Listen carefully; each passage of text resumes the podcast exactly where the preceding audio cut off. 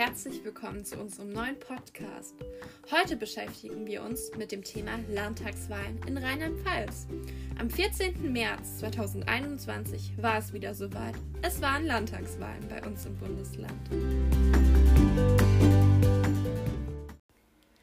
Als Spitzenkandidaten kandidierten dieses Jahr die aktuelle Ministerpräsidentin Malu Dreyer für die SPD, Christian Baldau für die CDU, für Bündnis 90 die Grünen Anne Spiegel, für die AfD Michael Frisch und für die FDP Daniela Schmidt.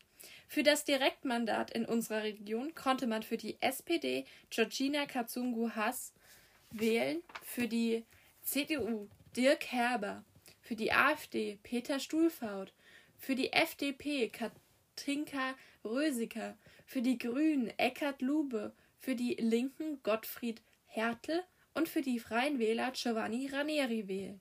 Nun erzählt uns Nina Näheres über die Wahlergebnisse. Während die Wahlbeteiligung vom Jahr 2016 bei 70,4 Prozent lag, ist sie dieses Jahr um 6 Prozent gesunken und liegt demnach bei 64,4 Prozent. Nun zu den Wahlergebnissen. Die SPD ist die stärkste Kraft im Land geblieben, da sie von 36,2 Prozent nur 0,5 Prozent verlor und nun bei 35,7 Prozent steht. Dies liegt wahrscheinlich daran, dass die Bürger mit der Krisenbewältigung von Malu Dreyer sehr zufrieden waren und sie deshalb erneut wählten.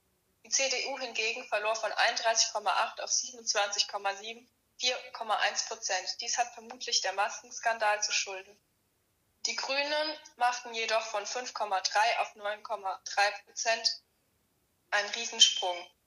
Dies liegt wahrscheinlich daran, dass das Thema Umwelt sehr oft in den Medien erwähnt wurde und sich somit mehr Leute mit dem Thema auseinandersetzten. Die AfD verlor 4,3 Prozent der Stimmen und fiel von 12,6 auf 8,3 Prozent. Dies hat vermutlich die Abnahme der Protestwahlen zu Schulde.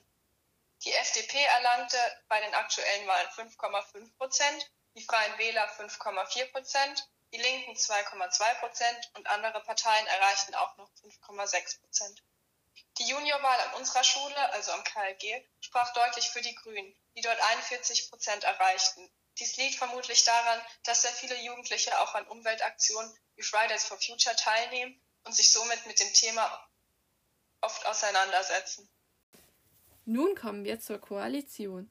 Vor den Wahlen reagierte Malu Dreyer mit einer Ampelkoalition.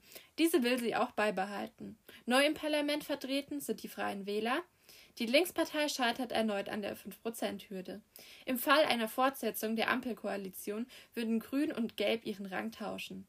Andere mögliche Koalitionen wären einmal die rot-grüne Koalition und die Große Koalition.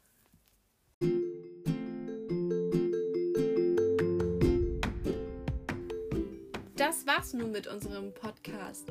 Ich hoffe, ihr fühlt euch nun besser über die Landtagswahlen informiert. Ich freue mich schon auf unsere nächste Folge. Bis dann!